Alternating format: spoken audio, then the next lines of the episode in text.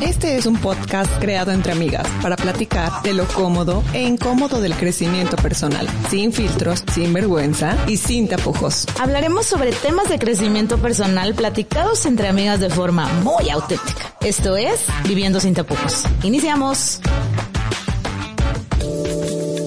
Hola. Hello. Good afternoon, good morning, good night, donde quiera que estés a la hora que estés escuchando este podcast. Bienvenidos sean todos a este nuestro episodio de Viviendo sin tapujos. Otro miércoles más. Bienvenidos y gracias por escucharnos. Gracias por su preferencia, por su amor, por sus palabras, por todos sus comentarios en redes sociales.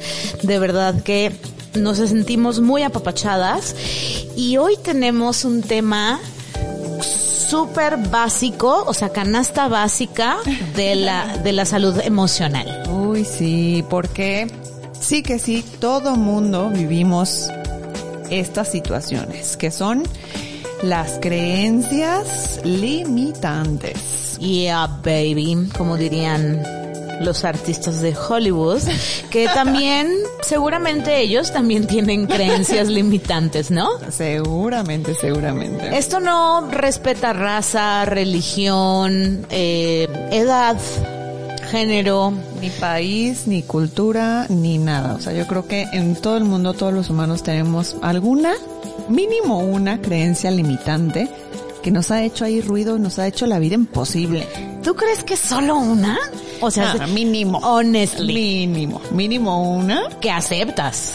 Que aceptas, pero obviamente vivimos y ni cuenta nos damos de algunas creencias que tenemos ahí que nos están limitando.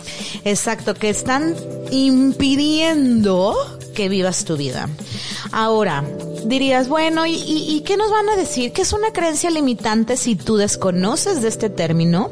Son estos pensamientos construidos a través de la experiencia que te hace interpretar de una manera que va a limitar tu desarrollo potencial para alcanzar eso que tanto deseas. Uy, dijiste algo, pero muy real, que son aprendidos son adquiridos o, impuestos.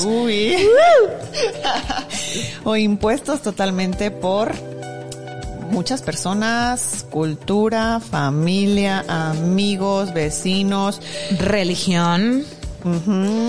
Obviamente se habla mucho más, ¿no? De, de las figuras paterna y materna, que son como las claves. ¿No? Pero también pudiste adquirir esta creencia limitante de tu abuela, de tu tía, si vienes de un matriarcado, si vienes de una familia machista, pues de ahí vienen muchas de tus creencias. Y ojo, pueden ser claras, o sea que tú digas, ay, es obvio que es una creencia. O pueden ser sumamente subconscientes que están dentro de tu supercora y que no sabes qué pex, o sea, no, no la logras identificar. que simplemente dices, me está causando conflicto, me estoy sintiendo culpable ahí por alguna circunstancia y ya que lo revisas dices, ah, era una creencia limitante que ahí me enseñaron pues cualquiera, ¿no? Incluso hasta en la escuela, ¿no? Las monjitas o los padres o cualquier maestra, maestro. Sí, todos esos seres que para ti representaban cuando eras niño, ojo, la evidencia nos dice que tanto la autoestima como las creencias limitantes se comienzan a construir desde los dos añitos. Entonces, de, vida. Entonces, cuando tú eras pequeñito, eh, de esa edad, la figura que te semejaba autoridad, que podría ser el profe de fútbol, el profe de gimnasia, de la natación, la María, este, la madre Queta, porque yo tuve una madre en mi colegio que era la madre Queta, este, que tu padre, tu madre, ¿no? O sea, todas esas personitas que tú veías y que te empezaron a dar un chorro de información y que pues eras una esponjita y que estabas recibiendo todo, ¿no? Y fuiste así creándote, creándote, creándote, creándote esas creencias que ahora te tienen amarrado como puerco, como diría el dicho mexicano. Me amarraron como puerco y que dices, neta, no puedo, no logro, no lo, no tengo esto, no, no me siento suficiente y bueno, vamos a hablar mucho más de esto. Sí, mucho más. Y sobre todo, bueno, recalcar tres lugares de donde vienen estas creencias limitantes. Una, de los demás, de, de, los círculos cercanos o de esto que hablabas ahorita, ¿no? Que si la madre queta, que si mi mamá, que si mi tío, que un profesor que yo adoraba o lo que sea, ¿no? Otra, la sociedad. Que en esta puede ser, bueno, los estereotipos que nos pone la sociedad, el machismo. Claro. La cultura, en este caso, bueno, en nosotros la cultura mexicana. Mexicana, exacto. Y la religión, que en este caso también la mayoría de mexicanos, pues nacimos con la religión católica, ¿no? Sí, digo, sí es, hay una diversidad cultural eh, de, de, mm, de, religiones, ¿no? A mí hay algo que se me hace súper increíble de, por ejemplo, los testigos de Jehová tienen una creencia que ellos no pueden recibir sangre porque es impuro. Entonces, a nivel físico, si te pones a pensar, si la vida depende de una persona que, eh, que milita en esa religión, y necesita una transfusión sanguínea, pues a lo mejor va a fallecer por una creencia. Exactamente. Y estamos hablando de la vida, ¿no? Y, y, nos jugamos la vida todos los días, lo hemos dicho, nuestra frase favorita de Viviendo sin tapujos es la vida es un deporte extremo. Entonces todos los días te estás viviendo, te estás jugando la vida en base a esas creencias. Y también como, como lo dice Iris, México y Latinoamérica somos eh, pues muy identificados sobre este machismo y sobre el patriarcado. Ambas somos mujeres feministas que buscamos la equidad y buscamos el reconocimiento y el empoderamiento de la mujer, ir derrotando esos matices machistas porque las dos venimos de familias machistas. Así es. Entonces, eh, me gustaría contarles una experiencia personal porque yo vengo de una familia así. Y te puedo decir que mi padre se ha deconstruido en su masculinidad a raíz de que yo fui una niña muy desafiante. Desde chiquita me encantaba cuestionarme uno, dos, tres, cuatro y cinco y hasta el 25 mil porque existían las cosas. Entonces para mi papá yo era un pain in the ass, ¿ok? Era como, neta esta morra me va a volver a preguntar, güey. Entonces hubieron muchas circunstancias en mi, en mi juventud, en mi pubertad, donde yo decía, güey, no, eso no está bien. Eso a mí me molestaba el simple hecho de que él no podía mover sus manitas para servirse la salsa, no podía calentarse sus propias tortillas, ¿no? Él vino de esa educación, él vino desde esa, desde esa retórica. Mi madre también venía de una familia machista, entonces pues había como la misma cuestión, ¿no? Y pues el machismo se alimenta todos los días. Entonces yo, mis conductas siempre eran muy eh, cuestionables, ¿no? ¿Y, por qué te tengo que pasar la salpa? Pues agárrala tú, tú tienes, tú tienes manos, ¿no? Imagínate una niña de 15 años diciéndole eso a su papá. Pues claro que me iban a romper el hocico cada vez que decía eso, ¿no? Mi papá no era un hombre violento. Gracias pero a Dios, gracias si a no, Dios. bueno. Pero honestamente, digo, ya que somos adultos, le causaba mucho conflicto que la morrita viniera a decirle sus cosas. Era como, güey, ¿quién es, o sea, quién es este ser humanito que me vino a enseñar que existe la equidad, que yo puedo participar en casa? Digo, y ahora te lo digo, papi, con todo mi amor. ¿Quién hace el súper en mi casa? ¿Quién crees que es? Mi papi. Me le, le encanta y le fascina ir al, el- ir al mercado. Incluso los sábados me habla, hijita, ¿qué te, qué te compro del mercado? y hace muchos eh, trabajo de equipo donde él fue aprendiendo por sí solito. Ajá. Pero fue a través de este desafío. Entonces, las creencias se derrotan, las creencias se tiran como el muro de Berlín. Claro que sí. Y justamente lo que decíamos al principio, son pensamientos y creencias que son aprendidas o impuestas por la sociedad o por la gente o nos faltó el tercer lugar donde eh, crecen esas creencias, donde están presentes esas creencias limitantes, es también en nosotros mismos. Sí, claro. Porque muchas veces nosotros somos nuestros peores jueces. Siempre, Somos siempre. nuestros peores enemigos a veces en nuestros pensamientos. que también nos ponemos muchísimas limitantes y muchísimos trabas Claro. para realizar nuestros objetivos. Y son de verdad las creencias, ojo, muchachos y muchachas, adulto, adulto, que nos escucha, no responde a la verdad. Las creencias limitantes no comprueban tu raciocinio. ¿Qué significa esto en el español? Que no son reales a tu pensamiento.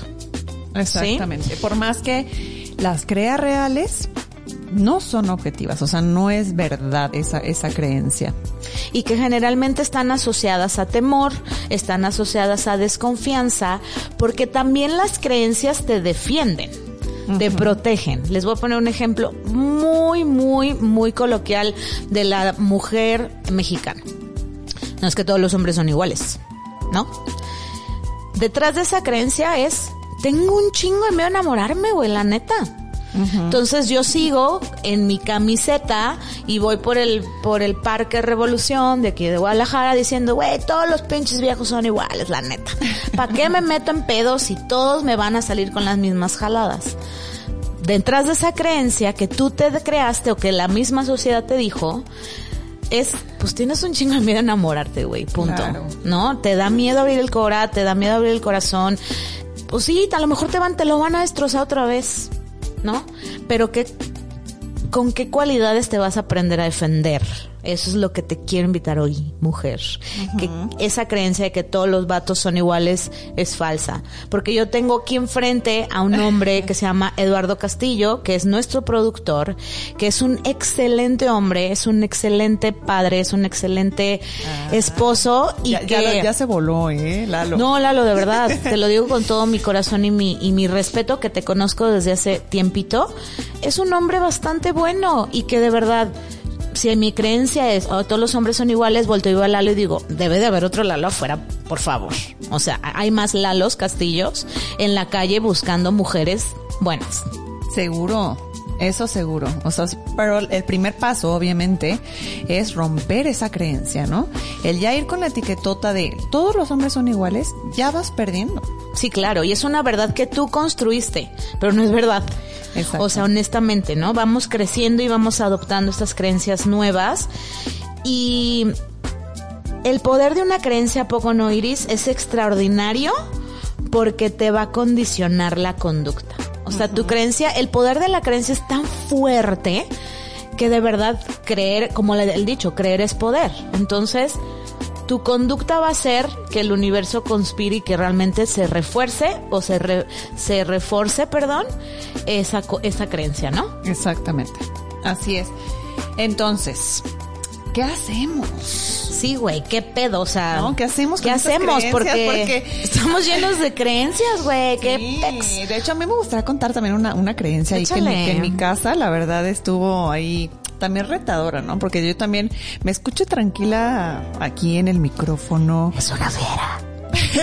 pero o sea, yo- no, no, una fiera qué pasa, no, o sea, pero sí soy mucho Güey, en el buen sentido. Eres una Ah. fiera defendiendo tus Ah, creencias sí. personales, tus valores. Eres Sí. una mujer muy poderosa. Sí, sinceramente sí, no de que sea poderosa porque van a decir, ay, qué modesta, pero sí, inte- sí. sí lucho por justicia, ¿no? Y, y en todos los aspectos. Uh, Eh, y eso compartimos muy cañón las Sí, dos. somos bastante justas y es, para mí es súper importante la justicia. Pero bueno, en mi casa, hablando de justicia, tengo dos hermanos mayores, ¿no? Entonces, eh, llega el día, yo no sé qué vio mi mamá, dijo, no, esta ya está desarrollada, ahora sí ya llegó el día de decirle que ya es hora de que se convierta en, en mujer, ¿no? De ya le salió bigotito, pubertad. Exacto. De niña a mujer, entonces dijo, ahora es cuando, ¿no? Y se acerca conmigo mi mamá. Mi mamá sí es muy tradicional mexicana, pero ahora, ahora verán que ella sí es también muy flexible, ¿no? O sea, Está más moderna. Llega conmigo y me dice, bueno, ya, ya llegó el día, Iris, ya estás lista para entonces ponerte a hacer todo lo de la casa. O sea, limpiar, cocinar, eh, tender la cama, la tuya y aparte la de tus hermanos, etcétera, ¿no? O sea, yo, ya, yo hacer todo el que hacer ¿Tenderle la cama a tu hermano? a todos. Güey, yo ni las sábanas se las pongo, o sea. O Tienen todo. manos. Era, era toda esa cuestión, ¿no? Era como ahora sí vas a entrenarte para el matrimonio, ¿no? Me dice eso y yo, uh, le dije, mamá, No, yo me paro en un tacón, Iris, o sea. Le dije, "Mm, con todo el respeto del mundo, pero claro que sí, el día que mis hermanos hagan lo mismo que yo, las mismas actividades, con muchísimo gusto lo voy a hacer yo. Mi mamá abrió los ojotes nada más y dijo, calladita me veo más bonita, dijo, no, esta se me va ahí a, a poner a hacer una marcha ahí en la sala o algo, entonces mejor decidió ya no, ya no seguir la plática, ¿no? Y hace poco, no te miento, hace como unos cinco meses, algo así, le dije, oye mamá, ¿te acuerdas aquel día que, que me querías poner ahí a, a hacer todo lo de la casa y todo porque ya tenía edad y que yo me puse ahí rebeldona y me dijo, ay sí, y le dije, ¿por qué ya al final no me dijiste nada y ya no me pusiste a hacer nada de la casa, ¿no? Ya, ya se quedó callada y, y ya no pasó absolutamente nada de lo que me demandaba, ¿no? Me dijo, pues es que me dijiste eso y la verdad sí me cuestioné a mí misma, ¿no? A ver, ¿por qué ella por ser mujer tiene que atendernos a todos o tiene que hacer eso para sus hermanos o tiene que hacer todo lo de la casa? Claro. ¿No? También ellos podrían hacerlo. Entonces, mejor ya no te dije nada porque, bueno, tenías razón. Y es justamente ahí, ¿no? Que digo, esas creencias, digo, pudo haber sido otra mamá y me pudo haber dicho, te callas, lo haces, ¿no? Sí, claro. Y, Y lo único ahí. que consiguen es tener hijos inútiles. Y es ahí donde arrastras tú e hijos. también la creencia, ¿no? Claro. A ti te lo imponen y dices, sí, bueno, sí es cierto. Entonces buscas a una persona que también cumpla con esas características y etcétera. ¿no? Ahí va la Sí. cadenita. Sí, honestamente nuestra generación es una generación que vino a romper patrones muy cañón y nos, la verdad tenemos como una chamba muy fuerte. Eh, creo que los, los que nacimos entre los 85, 88 hasta los 95, que somos los considerados como los millennials a la antigüita, porque los millennials ya más avanzados tienen como un rollo más con la tecnología, Venen- venimos a romper estas creencias y estos patrones, ¿no? Ahorita que, que contaste esa experiencia me acordé de las tortillas. Ah, sí. Seguramente mi papá no se va a acordar, pero la neta se los va a contar porque está muy buena. Sí. Un día mi madre, pues siempre, ¿no? Esta, esta tradición mexicana de que la mamá siempre le hace desayuno a la papá, al hijo, a la hija, a este, al perro, a todo el mundo, ¿no? Y entonces mi madre iba a salir de viaje por alguna cuestión. Mi mamá no era una mujer que viajaba, era algo raro, ¿no? Entonces me acuerdo que vivían mis dos hermanos en casa en ese momento.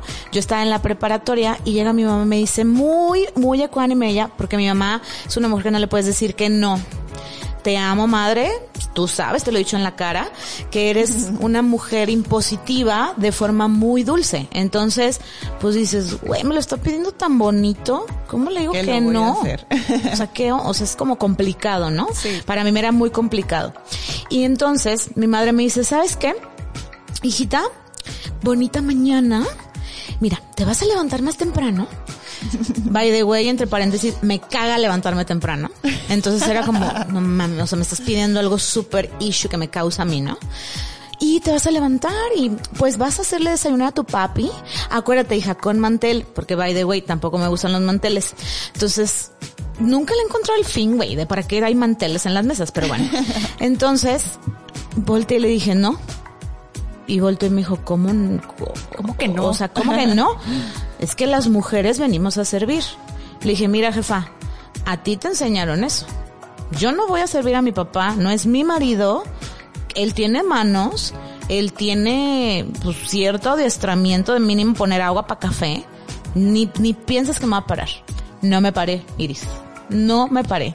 Al día siguiente, neta, fue la catástrofe mundial de la casa de los Tavares, porque mi papá se quemó haciendo café, le quedó el huevo súper, súper feo y estaba muy enojado. Entonces, cuando yo llego en la tarde, a noche a la casa, lo veo y la verdad es que yo soy muy desafiante, ¿no? Volteé y le dije, ¿qué onda, pa? ¿Cómo están las manos quemadas? Volteé y se me queda viendo con una cara de... Te Dime juro que te voy a poner una ultra super joda, pero mi papá, ojo, nunca me tocó un dedo, ¿no? Y me dijo, ¿de qué estás hablando? Le dije, ¿qué se siente? Que mi, estar en los zapatos de mi mamá, que se ha quemado todo, todos los años de tu matrimonio calentándote las tortillas. Mira, mi papá, mira, mute, silence, no me dijo nada. Me abrió los ojos como mapache, güey, así de que qué pex con mi hija, ¿no? Me dejó de hablar dos meses, ¿no? Fue como, no poco en esta situación, pero a raíz de eso, a raíz de ese cuestionamiento que yo me hacía de, güey, yo no tengo por qué hacerle desayunar a mi papá, sorry, pero no me toca. Era una creencia que yo estaba trabajando porque no me hacía match. Porque cuando no te hace bien una creencia en tu casa, no te hace match con tu persona, con lo que estás viviendo, con tu actualidad, ráscale, ¿no? Ráscale, por ahí. Entonces, gracias a eso, la dinámica y muchas cosas más que pasaron, pues fueron cambiando, ¿no?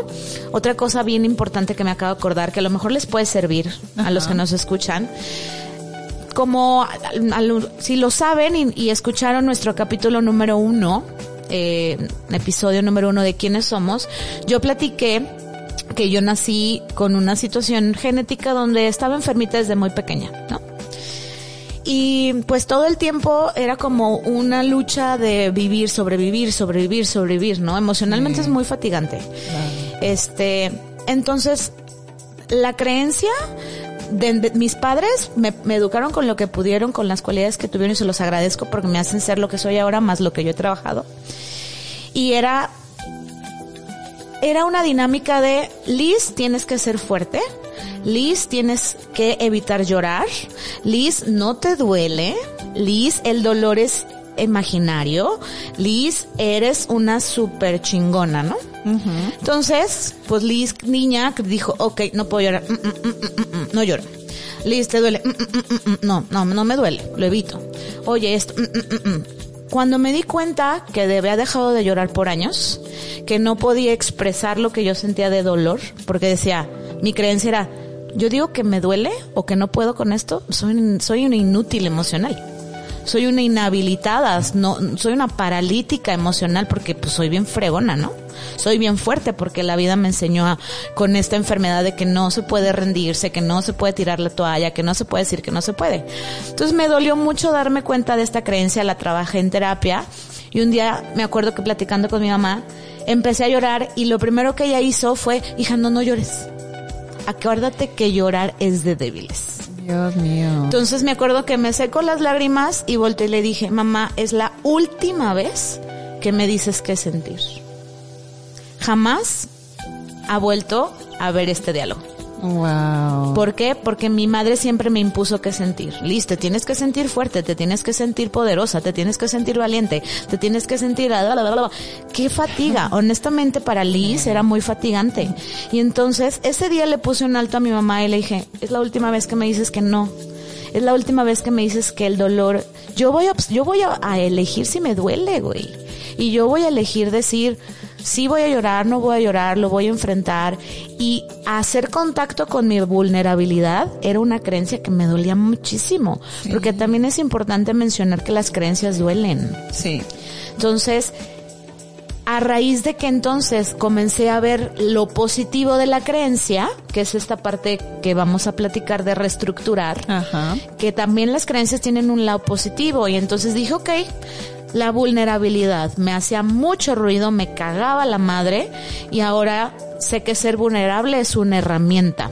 Claro. ¿Por qué? Porque me va a, la vulnerabilidad para mí ahora significa poder ver ese panorama de emociones y qué voy a hacer con ellos. Qué bonita, qué bonita reflexión, qué fuerte y qué importante cuestionarnos, cuestionarnos y cuestionarnos todas estas creencias que como tú dicen, como tú dices, a veces nos afectan tanto, o sea, al grado de no poder como tú llorar, ¿no? O mostrar tu, tu vulnerabilidad, tus sentimientos, tus emociones, ¿no? Que al final eso es una, una bomba de, de tiempo, ¿no? O sea, porque al final el cuerpo dice, o sea, perdóname, pero sí estoy sintiendo, sí tengo las emociones porque somos humanos. Claro. Y voy a sacar esto como sea, ¿no? Y luego preguntan, ay, ¿por qué tengo estas migrañas? ¿Por qué tengo este estrés? ¿Por qué de repente me dio un gripón? Bueno, porque el cuerpo está diciendo, oye, porfa, escúchame porfa, escúchame claro. y para, ¿no? Sí, la verdad es que, digo, podríamos hablar un episodio más sobre ser intuitivo con tu cuerpo, ¿no? Pero todo tiene relación. Y, y cuando somatizas, es que ya te pasaste de reata con no haber trabajado una emoción o una creencia, ¿no? O sea, ya te está doliendo la rodilla y tienes 20 años, güey, no es normal. sí, honestly, güey. Ahí es, volteate a ver adentro, ¿no? Y bueno, a ver, Liz, ¿Qué otras frases tenemos ahí que también son creencias para tenerlo más claro para todos nuestros escuchas? Porque hay unas Nice. buenísimas que ni cuenta nos damos y vivimos, pero inmersos en esas creencias. Vamos a ver. Mira, frases súper cotidianas. Ya dije una, la primera. Todos los hombres son iguales. O todas las mujeres son las pirujas. No se puede tener todo en la vida. No me merezco el amor. No lo voy a lograr. Esta parte que inicias como sí, pero y te pones todos los peros del mundo. Sí, pero no tengo dinero. Sí, pero no tengo tiempo. Sí, pero no soy suficiente. Si me muestro como soy, seguro me rechazan. Tengo mala suerte. Lo bueno no es para mí. Y esta me, me duele en el cora. Nací pobre, moriré pobre. Uy, no, no, no. Parece campaña política aquello. Sí. Algo que siempre, y lo dicen de forma bien cotidiana y no- a veces no hacemos sentido de la verborrea que decimos. Si dices, siempre me falta dinero, güey, siempre te va a faltar dinero. Lo estás, se lo estás diciendo, estás condicionando tu cerebro que nunca vas a tener varo. Otro, mi vida es un desastre. Pues desde ahí, desde la verborrea, estás diciendo mi vida es un desmadre, pues por tus pensamientos también. Todos son infieles. Todos son infieles. No doy un peso por nadie. Ojo, esta, híjole, ay, mira, yo soy bien intensa, ya se dieron cuenta, pues, pero esto lo dicen un chorro los hombres mexicanos y es, las más calladitas son las peores. Cállate, cabrón. ¿Quién te dijo, güey? Es una creencia. Eso es muy caro para mí. Nunca me va... ¿Qué dice? Nunca me va a alcanzar. No puedo con mis hijos. Por culpa del gobierno. Esa es muy típica. Y la típica, no tengo tiempo. Son frases que dices, "¿Ah, ¿neta? ¿Neta es una creencia? Neta es una creencia. Y mientras más la digas, más la reafirmas. Una vez una terapeuta me dijo, mira, imagínate que la creencia es una mesa. Y está hecha de madera firme, muy fuerte, porque tú te dedicaste a empoderarla, empoderarla, empoderarla, empoderarla, con tus pensamientos y tu, y tu actuar. Con afirmaciones positivas y con conductas distintas, vas a empezar a hacer que una patita se quiebre y luego la otra hasta que derrumbas la creencia. ¿No? Un ejemplo, por culpa del gobierno, a ver, ¿saliste a votar? ¿Te Uy. informaste por quién ibas a votar? Uy, uy, uy. Por culpa de AMLO, que es nuestro presidente en curso. Ajá. Y ¿Y qué cosas haces qué tú? cosas haces tú por tu comunidad. Te estás quejando de que, no sé, por culpa del gobierno, eh, no sé, todo, porque todo el es culpa del gobierno, ¿no? Entonces, a ver, ¿sabes lo que le está pasando a tu vecina al lado? ¿Sabes su situación marital?